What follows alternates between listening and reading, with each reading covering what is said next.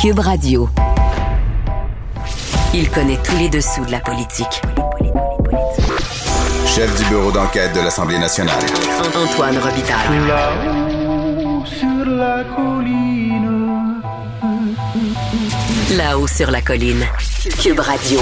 Bon mardi à tous. Aujourd'hui à l'émission, je parle du 262e anniversaire de la bataille des plaines d'Abraham avec mon ami historien et journaliste Dave Noël.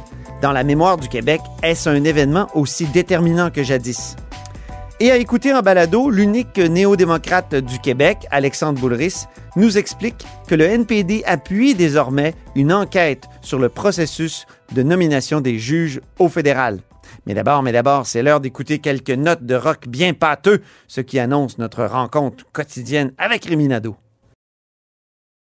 Cube Radio. Les rencontres de l'heure. Rémi Nadeau et Antoine Robitaille.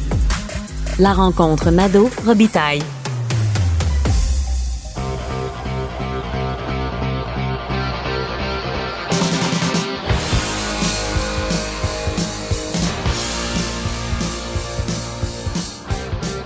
Bonjour Rémi Nadeau. Salut Antoine. C'est parti, c'est parti. Première période de questions. On va les analyser comme un match, toi et moi, euh, trois fois par semaine, quatre fois quand on sera en séance intensive. Donc, l'étoile du match, euh, Rémi, à qui revient-elle? François Legault qui euh, s'est démarqué et qui devait tellement rire dans sa barbe euh, ce midi quand il a constaté euh, le malaise profond chez les libéraux causé par l'aveu candide de André Fortin. À, suite à une de tes questions d'ailleurs. Oui, c'est vrai. On, on, savait donc qu'André Fortin avait aidé Justin Trudeau à se préparer pour le débat des chefs en 2019, sauf qu'il nous, il nous avoue qu'il a aidé Justin Trudeau là, là, en... au débat cette année.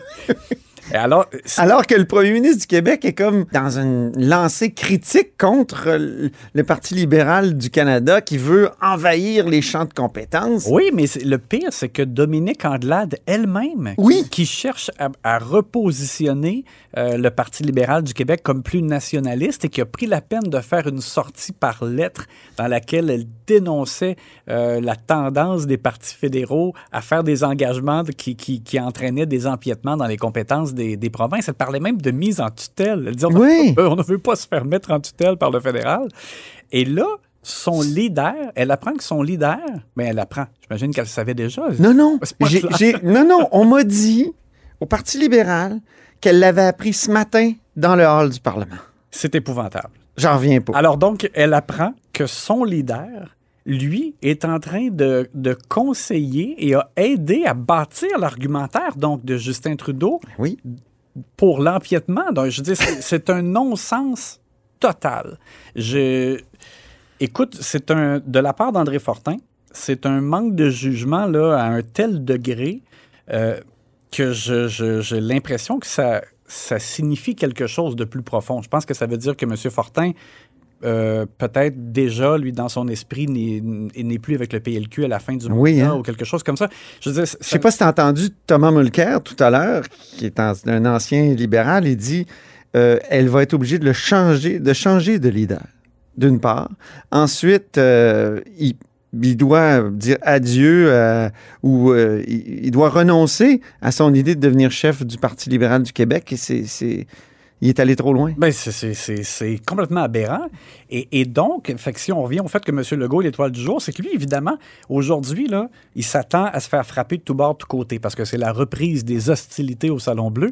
Et, euh, et au contraire, on lui, on lui donne sur un plateau d'argent euh, un bat de baseball avec euh, une cible, des flèches qui pointent sur une cible. Frappez ici, s'il vous plaît. Donc, c'est sûr qu'il ne s'est pas gêné. Et il a été efficace. Donc, quand Dominique Andelade a posé des questions euh, au chef de la CAQ, ben, là, il répondait en disant euh, c'est qui euh, le vrai patron de, de, de, ton leader, André Fortin? Est-ce que c'est Justin Trudeau? Puis M. Legault a dit j'irai pas aider, moi, Justin Trudeau, à préparer son débat. Euh, C'était dévastateur. C'était dévastateur. Par ailleurs, est-ce qu'il n'était pas un peu trop hargneux sur la défense des intérêts du Québec. Il, est allé jusqu'à dire on ne vendra pas notre âme pour de l'argent du fédéral. Si le PLQ est à vendre, la nation québécoise n'est pas à vendre. Écoute, c est, c est, il est allé très, très loin. Ben oui, sauf qu'on lui a donné tout ce qu'il fallait pour le faire. C'est-à-dire que en s'expliquant, André Fortin dit euh, Je l'aurais fait, m'a donné conseil à n'importe quel autre chef. Tu sais, il y, avait quelque chose là-dedans de n'importe qui, n'importe Ben quand. oui, Maxime Bernier, toi.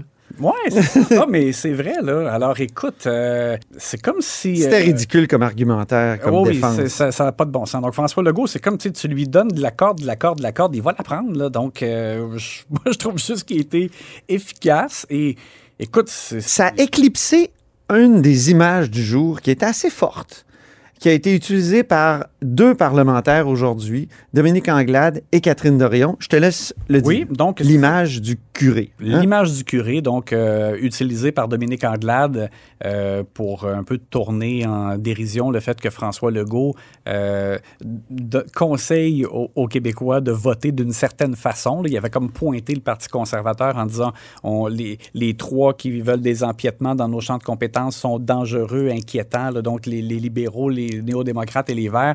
euh, et avait comme émis le souhait d'un gouvernement minoritaire, on comprenait donc conservateur. Euh, alors Dominique Anglade a parlé d'un curé des années 50 et Catherine Dorion, elle, a parlé d'un curé des années 30. Alors en tout cas, peu importe la, la décennie ou la période historique, c'était l'image. Elle a même roulé ses airs en parlant du curé. Oui, exactement. C'était très, très méprisant. Ouais.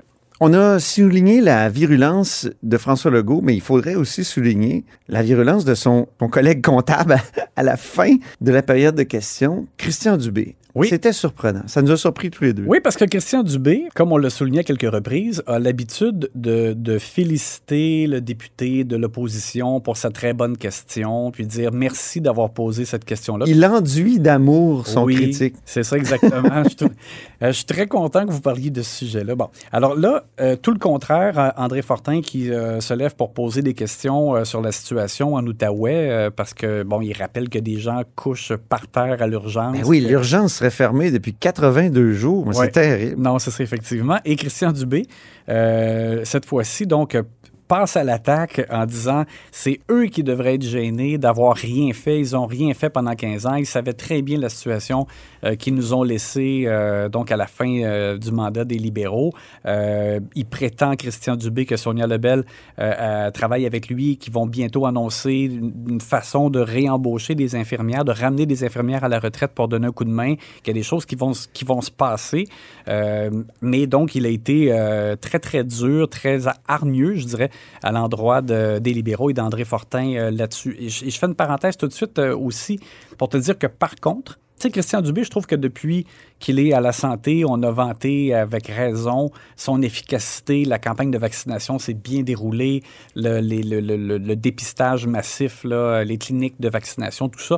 Euh, mais euh, aujourd'hui, petit point de presse avant la période des questions, il semble Oui. et il fait un aveu qu'il ne pensait pas, avant les vacances, qu'on se retrouverait avec un tel problème de manque de personnel, ce qui est un peu étonnant. Et il, il- nous annonce donc qu'il y aura probablement comme des ruptures de service, mais planifiées, c'est-à-dire fermer l'urgence en Abitibi euh, de façon comme contrôlée pour pouvoir mieux encadrer le fait qu'on manque de ressources et qu'on doit quand même organiser les services On a eu l'impression là d'un peu d'impréparation. Exactement, un peu de décalage parce que comment peut-il être surpris alors qu'on le sait, en- justement en Outaouais, l'urgence est fermée euh, depuis longtemps. Il y a eu des fermetures à la Pocatière. euh, on, sait ce qui se passe aussi à Lévis, c'est extrêmement compliqué. Il y a des, des infirmières qui sont sorties à répétition.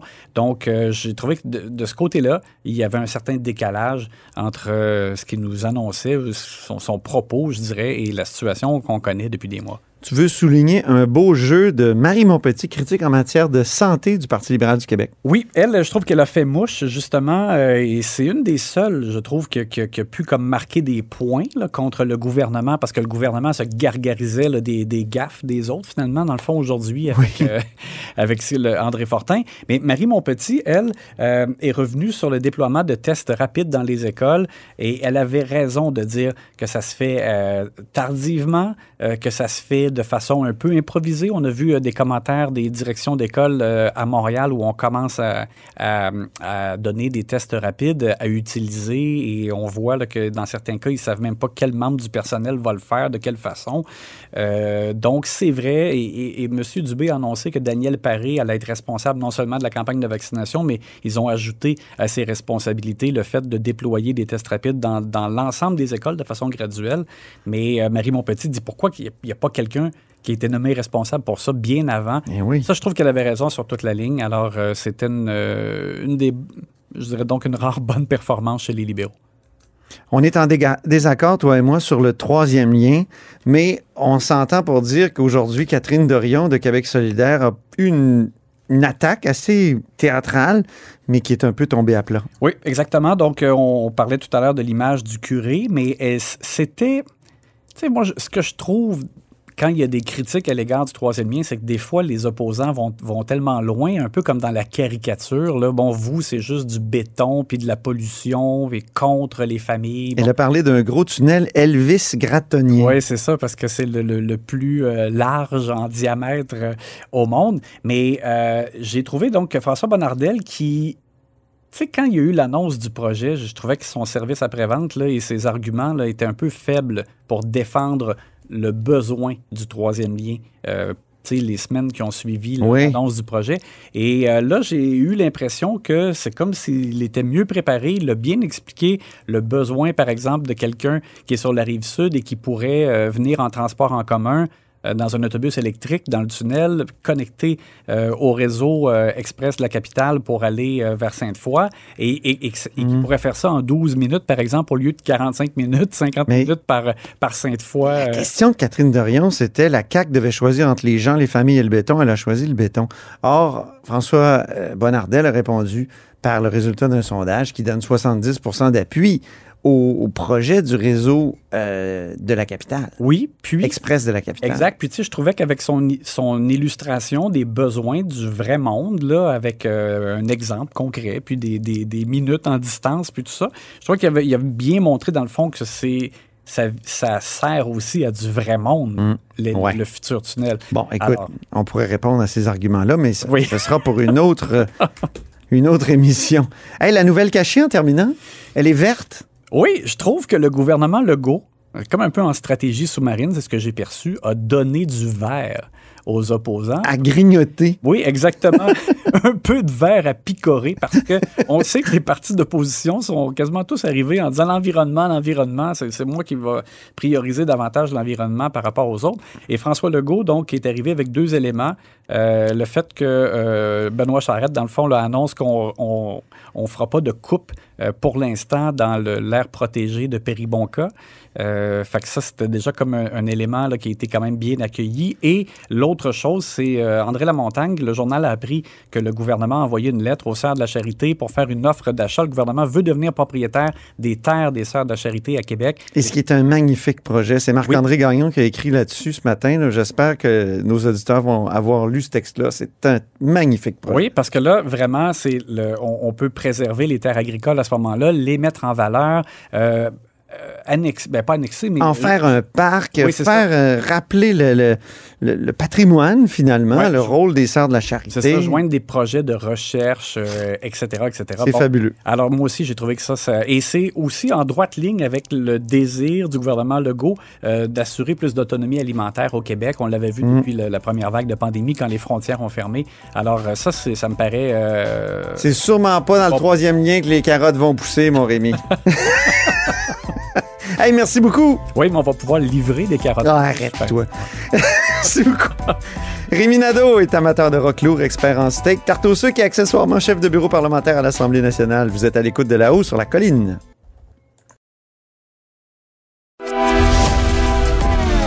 Grand philosophe, poète dans l'âme, la politique pour lui est comme un grand roman d'amour.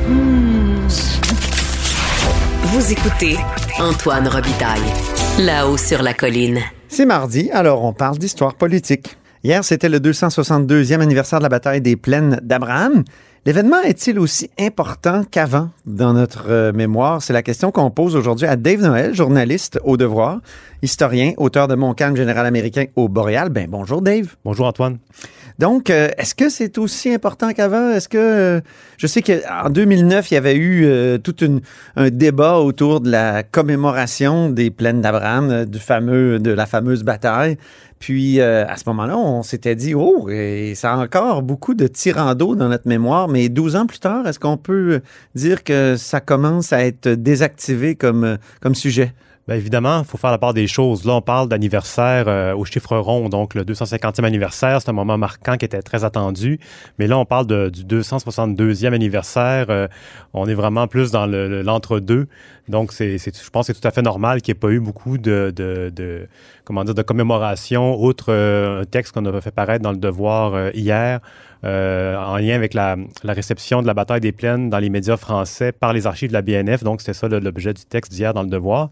Euh, mais je crois que c'est un événement qui garde son, euh, retentissement. Le nom continue à évoquer des souvenirs.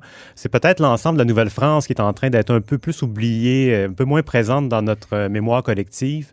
Mais ça, évidemment, la mémoire, ça évolue, ça peut revenir. Donc, il y a eu des, des effets de mode aussi là, qui, qui Mhm. circulent. Pendant une certaine période, on parlait pratiquement jamais des patriotes euh, de 1837, alors que maintenant, c'est il y a beaucoup d'ouvrages qui sortent, notamment parce que c'est le 150e anniversaire de la mort de Papineau cette année. Donc, il y a beaucoup d'ouvrages qui vont sortir à l'automne Mhm. et ça maintient ce- ce- ce- ce- cette période-là dans la mémoire très forte. Mais euh, la Nouvelle-France pourrait revenir un peu comme c'était, peut-être moins qu'avant, parce qu'il y a été une certaine époque dans la, où on ne parlait que de ça. D'ailleurs, les, les monuments sur le- la façade du Parlement de Québec, c'est beaucoup des personnages de la Nouvelle-France. Donc, euh, la bataille des plaines est un peu, euh, suit un peu le, le- le mouvement. là.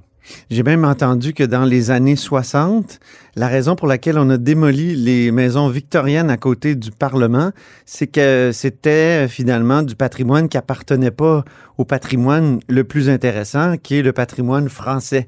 Donc on se disait, bah c'est pas grave, euh, c'est du patrimoine anglais. Ben, mais aussi Est-ce fait- qu'on était un Ouais. peu obsédé par la Nouvelle-France dans les années 60 et 70? De toute façon, on l'a peut-être plus vécu par rapport à, à Place Royale, par exemple. Oui. On voulait ramener les bâtiments qui avaient des bâtiments de- dont les, les bases étaient de- du régime français, mais qui avaient été modernisés ou des fois même remplacés complètement par des bâtiments victoriens. On a voulu enlever tout ce qui était les fioritures euh, de l'époque victorienne pour revenir à, à la pureté du régime français. Mhm. Euh, pour ce qui est de la Grande Allée, c'est un peu aussi le.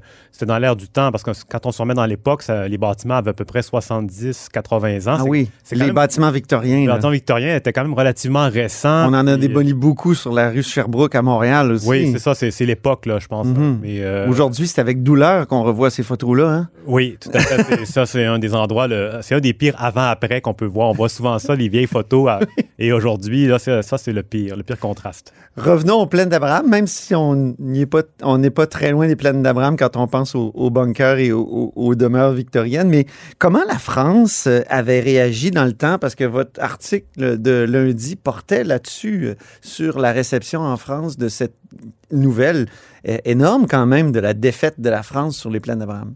Oui, bien évidemment, il y avait un décalage. Donc, les nouvelles, euh, il fallait, fallait compter un mois de traversée pour les navires pour que ça se rende en France. Et en plus, comme il y avait eu un blocus euh, de, la, Royal Navy sur le, Canada, donc euh, il a fallu passer par les médias britanniques, donc la presse britannique, les gazettes. Et euh, les, premiers médias français qui en parlent, euh, c'est des, en fait, c'est ils reprennent des dépêches qui, ont- qui sont déjà parues à Londres. Donc, c'est des nouvelles indirectes. Et euh, donc, et pour ce qui est de la réception euh, populaire, euh, ça, c'est toujours difficile à évaluer parce qu'il n'y a pas vraiment de. euh, il y a une opinion publique qui se forme à l'époque, mais c'est pas aussi bien documenté qu'aujourd'hui. Et puis, évidemment, est-ce que le, le- le commun était au courant de, de l'ampleur de, de l'empire colonial français à l'époque? Ça, c'est c'est difficile à évaluer également. Là. On sait par euh, dans les écrits de Voltaire à quel point une partie de l'élite méprisait euh, cette- ces, ces- ces- ces quelques arpents de neige, pour reprendre l'expression de Voltaire, qui ça revient souvent dans son œuvre. là. Voltaire, quand il parle du Canada, c'est des, des morceaux de glace sans importance, sans potentiel non plus. Oui, Donc, est-ce est-ce qu'il y avait un peu de ça aussi euh, dans, dans les élites ou dans l'opinion publique? Euh, ben, Voltaire, c'est un cas particulier parce que lui, évidemment, il, il écrit ça, puis il veut aussi, euh, comment dire, justifier un peu la, l'abandon, ben, l'abandon, la, comment dire, la perte de la colonie. Donc, on, on se fait une raison en disant, bon, ben, c'était quelques arpents de neige, donc c'est pas si, si grave. Et évidemment, pour la France, qui avait été battue sur tous les théâtres d'opération en Europe, en Amérique, en Inde et en- dans les Antilles. Donc, euh, ils, ont, ils ont décidé de récupérer ce qui était le plus payant pour l'époque, donc euh, les, les, les îles à sucre. Donc, Oui. c'est un peu le pétrole de- du temps. Ils ont choisi ce qui était le plus... Ils ont sauvé la- les meubles. Donc, le Canada, c'était secondaire par rapport à, à ce, qu'il y avait. Finalement, c'est ça. Pour, sur le plan économique, c'est une décision logique. Il n'y avait pas beaucoup de choix non plus. Donc, c'est, les Britanniques avaient fait des conquêtes partout. Donc, c'était vraiment... euh, euh, Louis XV s'est présenté à la table des négociations avec aucun rapport de force. Donc, il n'y avait pas vraiment eu le choix. Est-ce qu'on en apprend, euh, est-ce qu'on apprend des éléments nouveaux sur cet événement-là encore aujourd'hui? Euh, oui, toujours. Oui. Euh, comme c'est un sujet qui a été un peu laissé de côté avec le temps, on, avait- on l'avait beaucoup étudié euh, au 19e siècle, les premiers historiens, Garneau, Casgrain, et le sujet était un peu euh, passé de mode. On, on l'a laissé de côté, on a pris pour acquis que tout avait été dit, mais il y a toujours des... Tu m'as souvent parlé de Frégo aussi, qui, qui Oui, s'est Frégo. là-dessus. Oui, Plus tard, là, pas au 19e Plus tard, en 1955, il a publié un livre marquant qu'il a appelé La guerre de la conquête. Et euh, donc, euh, ça, ça a tellement été frappant, ce- cette œuvre-là. Il est tellement, ce- cet ouvrage-là est tellement virulent que euh, on dirait que ça, ça a créé un silence et ça a pris beaucoup de temps avec d'autres chercheurs qui se replongent au Québec sur le sujet. Mais il y a toujours des, des- des nouveaux angles à, à développer. Ça, ça, et ça, ça vaut pour tous les sujets en Oui. histoire. là. Il y a toujours d'autres euh, points de vue qui peuvent être développés. Puis il y a aussi des fois des archives qui, qui surgissent. euh, toujours l'espoir de trouver des, des, des- des rapports ou des, euh, des mémoires inédits. là. OK. Donc, on n'a pas fini d'en apprendre sur euh, la bataille des plaines. Non, non, jamais. C'est toujours un sujet à creuser. Quel est le pire cliché sur les plaines d'Abraham que, que tu pourrais soulever et aider à combattre ici à ce micro? Oui, le pire préjugé, c'est la durée de la bataille. On OK. peut souvent dire que ça a duré quelques minutes. Euh, Oui. Pendant longtemps, on disait une quinzaine, on dit une dizaine. C'est tout le temps, euh, ça diminue, on, on- on s'en moque un peu. Euh, alors que c'est une bataille qui a duré quand même quelques heures. Si on compte, euh, si on commence à, à- à- à partir le chronomètre à partir du débarquement britannique, les premiers combats, les fusillades, euh, la déroute, ce qui a suivi. Donc, on peut quand même dire euh, que ça, ça a été beaucoup plus long. Puis il y a eu aussi beaucoup de, de, de décès et de blessures. Ça, Ah ça oui. a été longtemps mis de l'avant. Les gens re- relativisaient la bataille en disant ça n'a pas duré longtemps, il n'y a pas eu beaucoup de pertes, on devrait dire plus une escarmouche. Puis on la mettait beaucoup en relation avec la bataille de Sainte-Foy qui a suivi l'année suivante, où là on disait ah, ça c'est une vraie bataille. Puis en plus, d'autant plus que c'est l'armée française qui a gagné. Donc ça, ça faisait un peu notre affaire de la mettre de l'avant. Euh, mais si on compare la bataille des plaines d'Abraham aux grandes batailles de la Révolution américaine, on se rend compte que les pertes sont très similaires, alors qu'il y avait moins de soldats à la bataille des plaines qu'il y en avait dans les batailles américaines en, proportion. Et euh, donc, c'est vraiment, un- un- combat majeur. La première bataille rangée en Amérique du Nord, donc en terrain découvert, euh, ça s'était jamais vu, avec les drapeaux déployés, les tambours. C'est vraiment un combat euh, marquant et qui a été un point tournant euh, de la guerre, parce que la France, la- l'armée française du Canada euh, perd non seulement beaucoup de soldats, mais perd aussi la ville de Québec euh, cinq jours plus tard, où il y avait beaucoup d'artillerie lourde, de- des munitions, donc des- Mhm. des- de l'équipement qui n'a pas pu être récupéré par la suite. Donc, c'est un, combat euh, fondamental de la guerre. On remarque euh, dans votre texte de ce matin que les, médias euh, ou les journaux, pour être plus précis, français, s'attardent beaucoup aux bombardements qui ont précédé la, euh, la bataille comme telle. Et euh, on semblait déplorer, évidemment, une destruction presque complète d'une partie de la ville. Oui, tout à fait, parce que la bataille des plaines, il ne faut pas oublier que c'est seulement la finale d'un long siège. Quand on parle d'un siège, c'est l'armée euh, ennemie arrive, s'installe, met ses canons. Dans l'occurrence, c'était sur la rive sud de Québec, à la, pointe de Lévis. Et là, à partir du, du 13 juillet, les Britanniques de Wolfe bombardent Québec jour, et jour et nuit jusqu'au 18 septembre euh, 1759, donc jusqu'à la capitulation. Et les témoins ne s'entendent pas, mais on parle de- d'entre 20 000 et 50 000 boulets, bombes, euh, carcasses incendiaires qui ont été lancés sur la ville de Québec. Et Québec, à l'époque, on parle d'une ville d'un petit peu moins de 8 000 habitants. Donc, euh, ça fait beaucoup de- de- d'obus et la ville est détruite euh, presque en- entièrement. Il va rester les murs, mais les, euh, toitures sont incendiées. Euh, les, même les, euh, les voûtes sont défoncées par les boulets tellement qu'il y en- a qui sont tombés. Et donc, c'est vraiment... Et les médias français de l'époque, évidemment, en parlent, d'autant plus que, oui, ça se faisait à l'époque, à la guerre, bombardé comme ça, mais pas de façon gratuite, sans aucune visée stratégique, parce que les Britanniques, ça ça faisait pas avancer leur campagne de bombarder les habitations. Euh, les remparts étaient restés relativement intacts au moment où Wolfe débarque euh, et rejoint les plaines d'Abraham. Donc, ça a beaucoup marqué l'esprit et les médias français avaient tout avantage de mettre ça de l'avant, ne serait-ce que pour, euh, début de propagande, mais, même les contemporains s'entendaient pour dire que c'était, du jamais vu, un bombardement aussi violent. Parlez-nous des boulets un peu, euh, Dave. Parle-nous des boulets. Euh, donc, euh, c'était des, des- des gros boulets pleins ou est-ce qu'il y avait à l'intérieur des éléments explosifs? Oui. J'ai jamais euh, Oui, ça, su vraiment ce que c'était. C'est une nuance, importante parce qu'il y a les bombes et les boulets. Donc, le boulet, c'est ce qu'on met dans le canon pour euh, boulet. Donc, c'est plein. Et donc, c'est fait pour ouvrir une brèche dans un mur. Donc, c'est ça sa fonction. Et il y a les bombes. Oui, ça, ça a la forme d'un boulet, c'est rond, mais l'intérieur est creux, donc pour mettre de la poudre. Et il y a une mèche qui sort de, de cette bombe-là. Et d'ailleurs, on en a retrouvé une il y a quatre ans euh, dans Oui. le Vieux-Québec. Et même les militaires. C'est ça que je pensais. Ben oui, sur la rue. la rue Amel. Amel, voilà, La petite ouais. rue Amel, pas loin de la rue Couillard pour les gens qui sont familiers. Et puis, même les artificiers de l'armée canadienne qui sont venus récupérer l'objet parce qu'il y avait quand même un potentiel théo- hypothétique de- d'explosion, eux-mêmes ne faisaient pas la différence entre les bombes et les boulets. C'est étonnant de les entendre d'entendre des professionnels en parler de façon aussi euh, légère alors que c'est pas des synonymes. là. Il n'y avait pas consulté Une Dave bombe n'est pas un boulet et inversement. là. Donc, c'était assez étonnant. Mais donc, oui, on, peut- on peut encore en trouver aujourd'hui.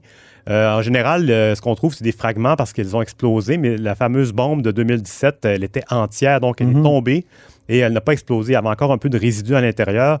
Euh, puis on m'avait dit à l'époque que ça pouvait pas vraiment exploser à moins de l'acier avec un, non. Puis ils mettent le feu. Ben, l'étincelle pourrait éventuellement faire un. Mais on sait jamais. Donc, euh, à ce moment-là, la- l'armée canadienne l'avait récupéré. Il est rendu où ce boulet-là déjà? Ou cette bombe-là? Cette bombe-là, il faudrait faire un suivi parce que les- dans la nouvelle, elle était toujours à Valcartier. OK. Ouais. Montcalm, en terminant, euh, je pensais que le pire préjugé, c'était l'incurie de Montcalm, l'incurie militaire de Montcalm sur, sur la bataille des plaines. Il me semble que tu contredis ça un peu dans ton livre. Oui, tout à fait. Bien évidemment, Montcalm, il est surtout connu pour sa défaite des plaines d'Abraham, qui est la bataille la plus connue de cette guerre-là. Euh, mais on oublie qu'il a gagné toutes les batailles euh, qui ont précédé. Euh, évidemment, euh, ce serait long à résumer au micro, Ah. Ticonderoga. Euh, Oui, non, mais Cari- la bataille de Carillon qui est Eh devenue oui. Ticonderoga. Euh, mais donc, c'est ça, c'est évidemment, Montcalm s'est retrouvé dans un contexte très particulier au matin du 13 septembre 59. Et ce qu'il a fait, on peut penser que la plupart des généraux auraient agi de la même façon. Donc, il était coincé. Il n'avait pas l'armée idéale pour ce genre de combat-là. Beaucoup de miliciens. Tandis que Wolfe avait une armée de professionnels qui pouvaient manœuvrer en terrain découvert, ce qui était le cas sur les plaines d'Abraham. Il ne faut pas imaginer que c'était une forêt, c'était vraiment des plaines. Et euh, donc, il était vraiment euh, démuni par rapport à l'armée de Wolfe et il a fait euh, ce, qui était, ce que tout, militaire aurait fait à l'époque. Et pour les admirateurs de Montcalm, comme moi, et de- des soldats quand même qui ont essayé de, tenir le fort à Québec, où est-ce qu'on peut aller déjà? Pour euh, aller se Oui, recueillir? il y a un lieu commémoratif à l'hôpital général de Québec qui est au bout de la rue du boulevard Langelier.